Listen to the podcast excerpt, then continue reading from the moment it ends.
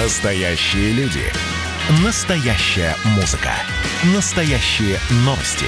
Радио «Комсомольская правда». Радио про настоящее. Здоровый разговор.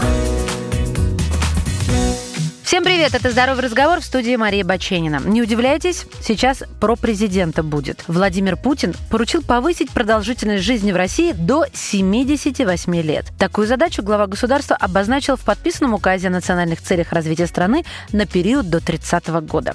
Но у правительства свои механизмы, а я в этом подкасте опираюсь на достижения науки. Так что вот вам самая свежая подборка о самых последних исследованиях в области продления жизни. Начнем с наших соседей. Финские ученые доказали, что продолжительность жизни зависит от длительности отпуска. Да, те люди, которые чаще отдыхают, дольше живут, считают ученые из университета Хельсинки. 1200 добровольцев приняли участие в эксперименте. Ученые разделили их на две группы. Одни отдыхали менее трех недель, другие немного дольше. Таким образом, исследователи выяснили, что среди членов первой группы, те, которые меньше отдыхали, смертность оказалась на 37% выше, чем во второй. Капитан очевидность. Отдых – это один из самых простых способов восстановить здоровье. Ну а что у нас в родных краях? За последние десятилетия средняя продолжительность жизни наших соотечественников возросла округленно с 69 до 73 лет. Женщины, как и раньше, живут намного дольше мужчин. У нас этот показатель увеличился с 75 до 78, а у мужчин с 63 до 68. Получается, разрыв составляет 10 лет и 1 месяц. И вот этот разрыв продолжительности жизни мужчин и женщин является большим вопросом, который еще нужно изучить. Можно сказать, феномен. И тут мужчинам полезно будет послушать. Ученые провели масштабное исследование и составили список необычных продуктов, которые помогают продлить жизнь. В этом эксперименте принимали участие 500 тысяч человек разных возрастных категорий с разной генетикой, и длился он несколько лет. По итогам исследования врачи заявили, что регулярное употребление в пищу растительного белка помогает снизить риск смерти от сердечно-сосудистых заболеваний.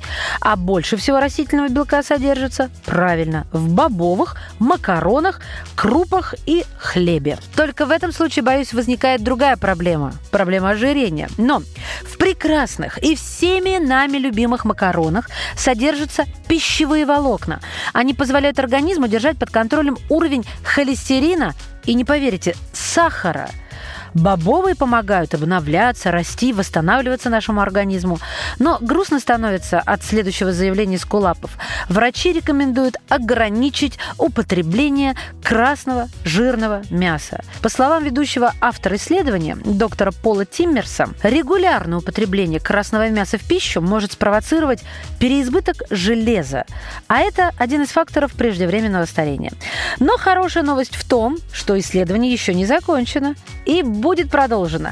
А может быть, еще и откроют, что красное и жирное не только вкусно, но и полезно. Шутка.